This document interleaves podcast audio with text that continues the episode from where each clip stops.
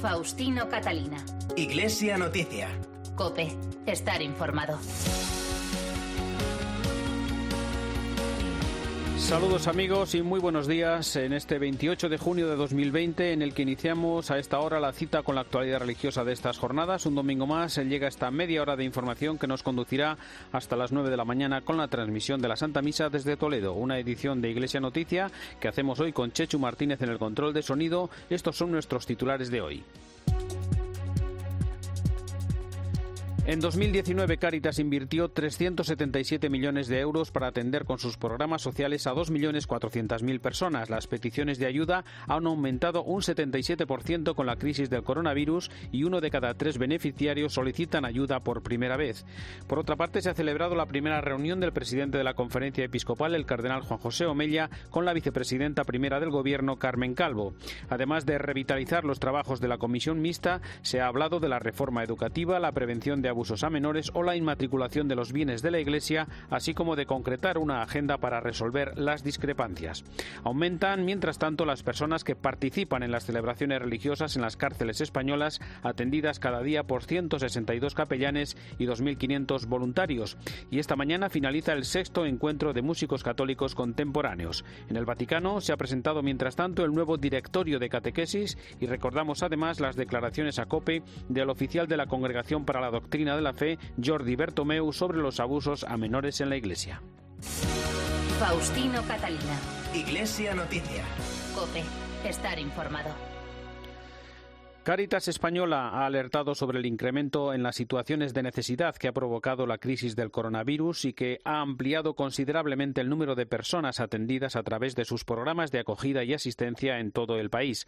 Una alerta que comunicó el jueves al presentar el último informe de la Fundación FOESA que constata que la pandemia ha anulado en solo dos meses el efecto de la recuperación y que hemos vuelto a las cifras del peor momento de la última crisis económica. Una alerta que acompañó en la presentación de los datos de su memoria anual correspondientes al pasado año en el que se invirtieron 337 millones de euros para ayudar a 2.400.000 personas en España y en la cooperación internacional. Vamos a recordar los datos principales de esa memoria con Javier González. Buenos días. Buenos días. Una memoria anual que refleja los datos y los números de la solidaridad y caridad de la Iglesia en nuestro país. Caritas Española ha invertido más de 300 millones de euros en 2019 para ayudar a las personas que más lo necesitan. Además, la secretaria general, Natalia Peiro, advierte de que se han incrementado en un 57% las ayudas por la pandemia. Se acompañaron a 2.391.506 personas. De ellas, 1.400.000 en España casi 990.000 en cooperación internacional. Los datos que aportan las Caritas diocesanas afirman que en los últimos tres meses el número de peticiones de ayuda se ha incrementado en un 77%. Por ello, la Confederación ha multiplicado casi por tres los fondos económicos destinados a cubrir las necesidades básicas. Son datos contundentes estos que escuchamos y además del análisis de la situación actual, Caritas lanza algunas propuestas para corregir desajustes estructurales como revisar la atención a la dependencia, reducir la brecha digital o consolidar el ingreso mínimo vital. Cuéntanos, Javier. Un nombre bien escogido para el tiempo que vivimos. El documento refleja que el coronavirus ha anulado en solo dos meses el efecto de la recuperación y hemos vuelto a las cifras del peor momento de la última crisis, como afirma Guillermo Fernández del equipo de estudios de Caritas. Es un notable incremento de las familias, en torno al 30%, que se encuentran en ese espacio de la exclusión y de la pobreza más severa, con unos ingresos inferiores a 370 euros mensuales para una persona o 776 euros para dos adultos y dos menores de edad. El informe apunta también que la pobreza severa no había parado de aumentar a pesar de la recuperación del empleo antes de la COVID-19. Otro dato preocupante, hoy solo uno de cada cuatro hogares se puede sostener del empleo. La vicepresidenta primera del Gobierno y ministra de la Presidencia, Relaciones con las Cortes y Memoria Democrática, Carmen Calvo, se reunió el miércoles en el Palacio de la Moncloa con el presidente de la Conferencia Episcopal y cardenal arzobispo de Barcelona, Juan José Omella. Ha sido el primer encuentro tras la renovación de cargos en la Conferencia Episcopal el pasado mes de marzo y forma parte de la ronda de contactos de la vicepresidenta primera con representantes de las principales confesiones religiosas implantadas en nuestro país. En el encuentro se acordó establecer una agenda de trabajo para avanzar en la la colaboración y resolución de discrepancias en asuntos como la fiscalidad de la Iglesia sobre el pago del IBI, las inmatriculaciones y la revisión de la titularidad de las propiedades de la Iglesia, la protección de menores frente a la pederastia o la reforma de la ley educativa. Para ello se quieren revitalizar los trabajos de la comisión mixta prevista en los acuerdos con la Santa Sede para avanzar en las relaciones Iglesia-Estado. Y más cosas en Iglesia Noticia, la conferencia episcopal ha publicado la memoria de la pastoral penitenciaria en España correspondiente a 2019 que recoge, entre otros datos, el crecimiento por segundo año consecutivo del número de personas que participan en las celebraciones litúrgicas que se celebran en las prisiones. En ellas trabajan hoy día 162 capellanes y 2.500 voluntarios. Javier. Y la pastoral penitenciaria está compuesta por personas, como por ejemplo Antonio José, que tiene 29 años y es de Jaén. Es jurista y en su tiempo libre se dedica a trabajar al otro lado, es decir, como voluntario acompañando a los presos. Un rato a la semana lo pasa junto a ellos, es catequista y además aprende. Que el Dios de Jesús es el Dios de las infinitas oportunidades que todos tenemos derecho a caer y a levantarnos, a estar acompañados, a recibir un abrazo en la soledad, a no sentirnos solos. La memoria de actividades de la pastoral refleja el trabajo que realiza la Iglesia en las cárceles de España. El director del departamento, Florencio Rosello, asegura que es una labor para hacer de la cárcel un lugar más justo y humano, un espacio donde se encarne el Evangelio de Jesús. En casi dos millones de euros invertidos en programas, en casi 4.000 hombres y mujeres acogidos en hogares para gente que no tiene tutela. Y esto es bueno que se sepa, porque es real. Una ayuda que se realiza con más de 160 capellanes y más de 2.500 voluntarios para atender a más de 5.000 personas. Con una intervención del obispo de Calahorra y la Calzada Logroño y presidente de la Comisión de Laicos, Familia y Vida en la Conferencia Episcopal, Carlos Escribano, finaliza esta mañana el sexto encuentro de músicos católicos contemporáneos, una iniciativa para potenciar el diálogo con los jóvenes desde una identidad católica a través de la música al servicio de la evangelización. Raúl Tinajero es el responsable de la Subcomisión de Juventud e Infancia en la Conferencia Episcopal. Lo que queríamos era, por un lado, que los músicos que llevan toda la vida, que llevan ya años, que llevan trabajando e intentando evangelizar a través de la música, pues se sintieran de una manera positiva y real abrazados en la labor que estaban haciendo, en la tarea que estaban haciendo y que a veces, pues bueno, pues no ha sido tan reconocida, no ha sido tan apoyada y a veces eh, les ha faltado pues ese apoyo también puntual en la calidad, en la propuesta, en ayudarles para que realmente ese talento que tienen lo puedan multiplicar, ¿no? Y por otro lado, otro de los objetivos que teníamos como subcomisión de Juventud e Infancia a través de estos encuentros es sacar nuevo talento, ¿no? provocar nuevo talento. Gracias a Dios en estos seis años ya eh, han surgido chavales, jóvenes, chicos, chicas con, ilusión, con ganas, que están haciendo ya dando sus primeros pasos, que ya están empezando a grabar en sus canciones, sus CDs, y eso al final es, es, es positivo y bueno porque estamos dando de alguna manera fuerza a la realidad de la música. En su celebración este año vía telemática, Raúl Tinajero recuerda la labor de la música y de quienes la producen al servicio de ese trabajo evangelizador teníamos muy claro de un principio que esto era un proceso primero de, de concienciación, de reconocimiento y de valorar, de crear y esforzarnos en dar posibilidades a nuevos talentos. Ya se hacían, ¿no? Pero ahora se han multiplicado festivales eh, de fin de semana, en verano, propuestas de, grabación, colaboración entre los propios artistas, con los más jóvenes. Si Dios quiere, para principios de, curso va a haber un CD con 17 canciones de nuevos talentos. Eh, hace poco editábamos o presentábamos, mejor dicho, la playlist eh, con más de 150 vídeos, eh, la inmensa mayoría de gran calidad, de un trabajo que está ahí, que se está haciendo ¿eh? de música católica contemporánea con los valores en el Evangelio y con una fuerza impresionante que muchas veces es desconocido y estamos en esa tarea, ¿no? De ir dando pasos, pequeños pasos, pero en un largo proceso que sabemos que llevará tiempo, pero que el tiempo al final, eh, pues por supuesto con la ayuda de Dios y con el esfuerzo de todos estos artistas, irá dando cada vez mayores frutos. Ese ministerio de la música, ese ministerio de la evangelización a través de la música, cada vez está más vivo. La revista Vida Nueva organizó el miércoles un encuentro en el que participaron el cardenal Pedro Barreto, arzobispo de Huancayo, en Perú, el arzobispo de Rabat, Cristóbal López, y el cardenal Juan José Omeya, presidente de la conferencia episcopal. Los tres reflexionaron sobre el artículo del Papa Francisco Un plan para resucitar que publicó en exclusiva esta revista Vida Nueva en plena pandemia. Recordamos lo más destacado de estas intervenciones. El Consejo de Cardenales ha dejado muchas reflexiones para tomar nota de cara a nuestro futuro. El cardenal Omeya ha hecho un llamamiento a abrir los ojos y aprovechar este tiempo para ser más solidarios. Esta pandemia que nos ha hecho y está haciendo sufrir a tantísima gente tiene unas consecuencias muy duras, pero nos tiene que hacer abrir los ojos que hay muchos hermanos en el mundo que sufren pandemia semejante desde hace años. El cardenal Cristóbal López quiere también mirar atrás y, aparte del drama que se ha vivido, recordar también todo lo bueno que ha surgido de las personas. Una avalancha de solidaridad. Por ejemplo, en Rabat, desde la parroquia, desde la catedral, se ha puesto en marcha un sistema de distribución de alimentos para las personas en situación de migración. Por su parte, desde Lima, el cardenal Pedro Barreto quiere ver esta situación de pandemia que ha vivido el mundo entero como una oportunidad para mejorar. Yo creo que estamos viviendo no un tiempo de desgracia como algunos o muchos puedan pensar es una desgracia, pero sí estamos viviendo un kairos, un tiempo de gracia.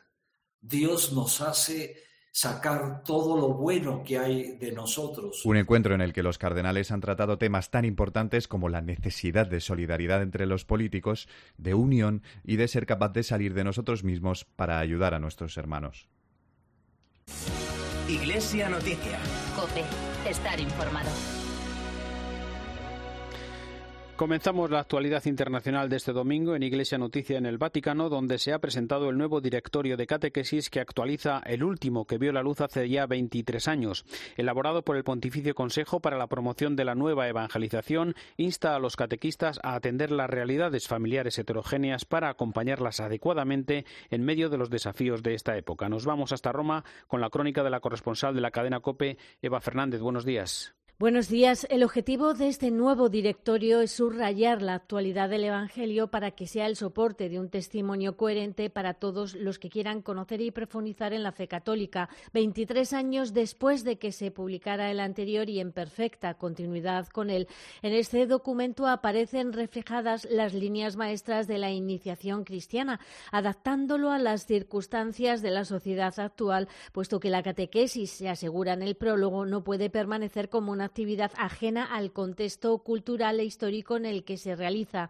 En este nuevo texto está muy presente el magisterio del Sínodo sobre la nueva evangelización y la exhortación apostólica del Papa Francisco Evangelii Gaudium. Rino Fisichella es el presidente del Pontificio Consejo para la Promoción de la Nueva Evangelización. Esperamos que este nuevo directorio pueda ser de verdadera ayuda y apoyo a la renovación de la catequesis en el único proceso de evangelización que la Iglesia no se ha cansado de hacer a lo largo de dos mil años, para que el mundo pueda encontrar a Jesús de Nazaret, el Hijo de Dios hecho hombre para nuestra salvación. El texto ha sido sometido al juicio de obispos, sacerdotes y catequistas y refleja una estrecha unión entre evangelización, catequesis y en la vida ordinaria, dando una gran importancia a la formación de los propios catequistas. Dividido en tres partes, servirá de guía para que cada diócesis pueda redactar directorios adaptados a sus circunstancias. Y antes de conocer otras noticias de esta semana en el Vaticano, nos llega desde Roma sobre este nuevo directorio el comentario de nuestro colaborador Antonio Pelayo. Buenos días. Buenos días. ¿Era necesario publicar un nuevo directorio para la catequesis? Probablemente sí, es la respuesta de alguien como yo que se considera profano en la materia. De su necesidad, sin embargo, no tiene dudas Monseñor Fisichella, presidente del Pontificio Consejo para la Promoción de la Nueva Evangelización y primer firmante del documento. En su presentación a los medios, este arzobispo, uno de los más asiduos colaboradores de Francisco, expuso varias razones para justificar este tercer directorio desde el Concilio Vaticano II. El primero lo ordenó Pablo VI en 1971 y el segundo Juan Pablo II en 1997.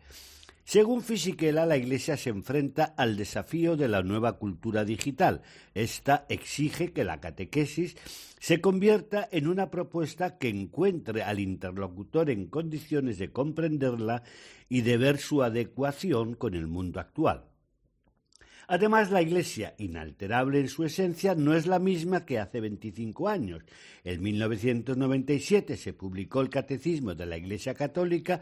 Cinco años después tuvo lugar el Sínodo sobre la nueva evangelización y la transmisión de la fe. Fruto de él fue la exhortación apostólica del Papa Francisco, la alegría del Evangelio. En estos tres documentos se manifiesta una exigencia común, la catequesis al servicio de la evangelización, y esta es el anuncio de la persona de Jesucristo que se presenta a cada generación como la novedad que da sentido a la vida. En esta perspectiva se indica una nota fundamental que la catequesis debe hacer suya, la misericordia.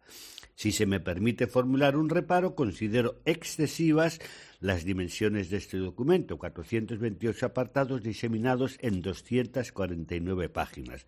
Demasiada materia para los tiempos digitales que corremos. Desde Roma les ha hablado Antonio Pelayo. Gracias, Antonio. Recordamos con Eva Fernández de las palabras del Papa en la audiencia general del miércoles y la carta que ha enviado Francisco a un expiloto de Fórmula 1 que perdió las piernas en un terrible accidente.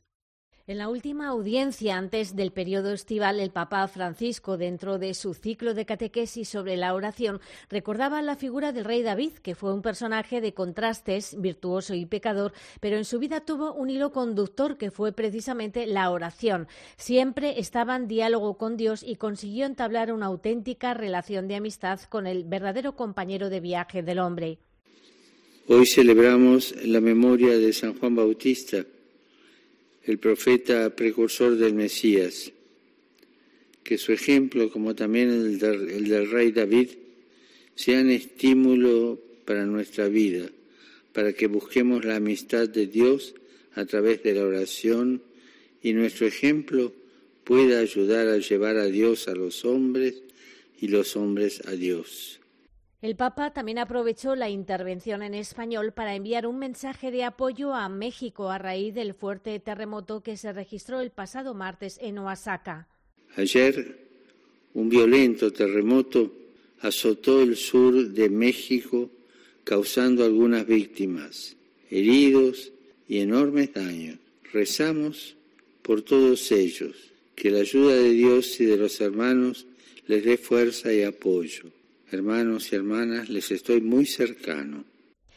Y para los que inician pronto las vacaciones de verano, ha aconsejado que este periodo se convierta en un tiempo de serenidad y ocasión de contemplar la belleza de todo lo creado.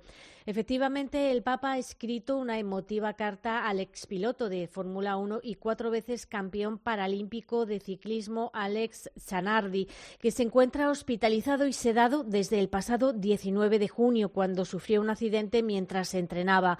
En la carta, Francisco recuerda que su historia es un ejemplo de cómo recomenzar y que a través del deporte ha convertido la discapacidad en una lección de humanidad. En este momento de dolor, el Papa le asegura su cercanía y oración. Recordamos también el viaje de cuatro días del Papa emérito Benedicto XVI a Alemania para visitar a su hermano gravemente enfermo y del que regresó el pasado lunes. Después de mucho tiempo sin ver a Benedicto XVI, el viaje fue una gran sorpresa para todos y sobre todo ha llenado de alegría y consuelo al Papa emérito tras haber pasado cuatro jornadas inolvidables en su tierra junto a su hermano Georg, a quien acompañó largo tiempo, incluso pudo celebrar la misa junto a él y también rezar ante las tumbas de sus padres y de su hermana María, que cuidó de ellos hasta su muerte. Todos sus desplazamientos los hizo en silla de ruedas y aprovechó para acercarse hasta la casa de Pentlink, en la que vivió antes de ser nombrado arzobispo de Múnich. En el viaje estuvo acompañado en todo momento por su secretario particular, Georg Hanswein, un médico, una enfermera, una de las personas que le cuidan en el Vaticano y un comandante de la Gendarmería.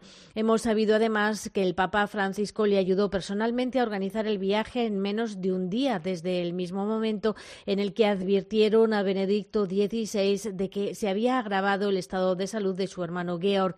No había tiempo que perder y 24 horas después todo estaba preparado. El día de la partida, el Papa Francisco acudió a despedirlo. Desde que en 2013 se convirtió en el primer pontífice en renunciar en 600 años de historia de la Iglesia, el Papa emérito no había salido de Italia. Y viajamos ahora hasta China, una vez más con una de cal y otra de arena, con el nombramiento de un nuevo obispo de acuerdo con el Vaticano y con la detención de un segundo prelado arrestado ya en otras ocasiones. Corresponsal Pablo Díez. Por segunda vez este mes, un obispo chino ha sido nombrado de común acuerdo entre el Vaticano y el autoritario régimen de Pekín. Pedro Li, de la diócesis de Fengxiang, la provincia de Shanxi, es a sus 55 años el cuarto obispo de la llamada Iglesia clandestina que se beneficia del acuerdo alcanzado en septiembre de 2018 entre China y la Santa Sede. Para que ambas partes consensuaran su nombramiento, Li juró respetar la Constitución y proteger la unidad del país, pero también insistió en la independencia de la Iglesia Católica. Con 150 asistentes, en la ceremonia también estuvo presente el obispo Dang Mingyang, vicesecretario general de la Asociación Católica Patriótica del Partido Comunista que controla la Iglesia oficial. El 9 de junio también fue nombrado obispo Pedro Lin, que pertenecía a la Iglesia clandestina y se hace cargo con 83 años de la diócesis en la provincia costera de Fujian. Con ellos son ya cuatro los obispos consagrados por el concordato de hace dos años, que deberá ser revisado en septiembre. Pero este consenso se ve roto por el nuevo arresto del obispo Agustín Tsui, que pertenece a la iglesia clandestina en la provincia de Hebei y sufre ya 13 años de persecución. Detenido desde 2007 sin que haya cargos contra él, pudo volver a su casa en enero durante las vacaciones del Año Nuevo Lunar, pero ha sido confinado de nuevo en un lugar secreto pese a tener 70 años y una salud muy delicada.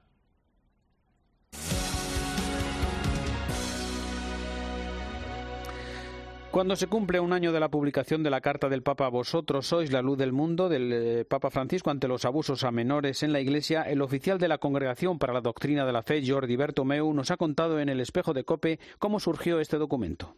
Desde el 2001, la Iglesia estaba gestionando la crisis de abusos sexuales y de manera genérica había pedido perdón a todo el pueblo de Dios por esta crisis. Pero en el 2018 había un nuevo problema y es que Juan Carlos Cruz, uno de los supervivientes del padre Caradima, había asegurado que mientras él era abusado, algún obispo estaba presente. Incluso otros obispos habían encubierto tales hechos. El Papa es normal, al principio creyó al obispo y así lo dijo públicamente. Juan mm. Carlos Cruz, en consecuencia, era un mentiroso a los ojos de la opinión pública mundial. Sin embargo, él es un gran periodista y logró convencer a muchos, primero en Osorno y luego en todo Chile, de su versión. Cuando el Papa va en el mes de enero del 2018 a Chile, pues se encuentra con un gran fracaso en, aquel viaje apostólico. Poca gente salió a recibirle. Y al regresar a Roma demostró su grandeza, una grandeza que es espiritual. Fue capaz de reaccionar. Entonces nos envió, envió a Monseñor Cicluna y a un servidor a Chile para buscar pruebas pruebas de quién tenía la razón. Y allí nos dimos cuenta que la jerarquía local, una parte de la jerarquía local, había encubierto los abusos que se habían cometido durante años. Y eso fue una gran vergüenza y un gran dolor para el Papa. Entonces el Papa reacciona y quiere personalmente pedir perdón a las víctimas, especialmente a Juan Carlos Cruz. Y le invita a su casa, Santa Marta, y le mira a los ojos, y creo que esto fue clave. Es decir, la acogió sin prejuicios, le mostró todo su afecto y su cariño, y quiso, quiso que todos los obispos del mundo hicieran lo mismo. Hay un antes y un después de aquel encuentro en Santa Marta de aquel sábado por la tarde. Todos tenían que luchar no solo contra los abusos, sino también contra su encubrimiento. Todos tuvimos omisiones y negligencias, todos los fieles había que decir basta. Por eso convocó para el mes de febrero del 2019 esta cumbre en la cual se tratarían tres grandes temas. La responsabilidad de la Iglesia por los abusos, la transparencia y la rendición de cuentas. Vos este Mundi es la concreción de ello. Jordi Bertomeu también nos comentó el porqué de una Iglesia y una sociedad de abusos. Los datos que manejamos en la Congregación por la Doctrina Fe, y me atrevo a decir que es la única instancia en el mundo que cuenta con la información más fiable al respecto, porque hemos tratado más de 6.000 casos con miles de víctimas estudiadas una a una, pues de lo de aquellos datos yo tengo una conclusión personal y es que la Iglesia siempre replica lo que ocurre en la sociedad. ¿Por qué se ha difundido el, el encubrimiento de la Iglesia? Pues mire, porque la sociedad es abusadora y la Iglesia también es abusadora. No es para quitarnos la responsabilidad de encima, no, pero es para ser realistas.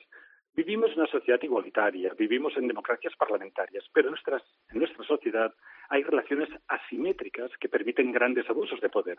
hay mujeres maltratadas por sus parejas, hay niños abortados por ser la parte más indefensa, hay ancianos abandonados cuando ya no sirven a nadie, hay mujeres que deben luchar para no ceder a los requerimientos sexuales de su jefe, hay adolescentes que sufren el acoso escolar.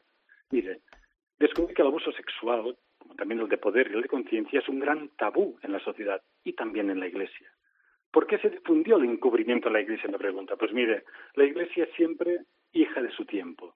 Vivimos una sociedad hipersexualizada, donde no formamos en el pudor a los, a los adolescentes, es decir, que, que protejan su sexualidad, sino que les formamos un sexo seguro, que es lo más inseguro que hay. La Iglesia también ha hecho la vista gorda a los pecados contra el sexto mandamiento.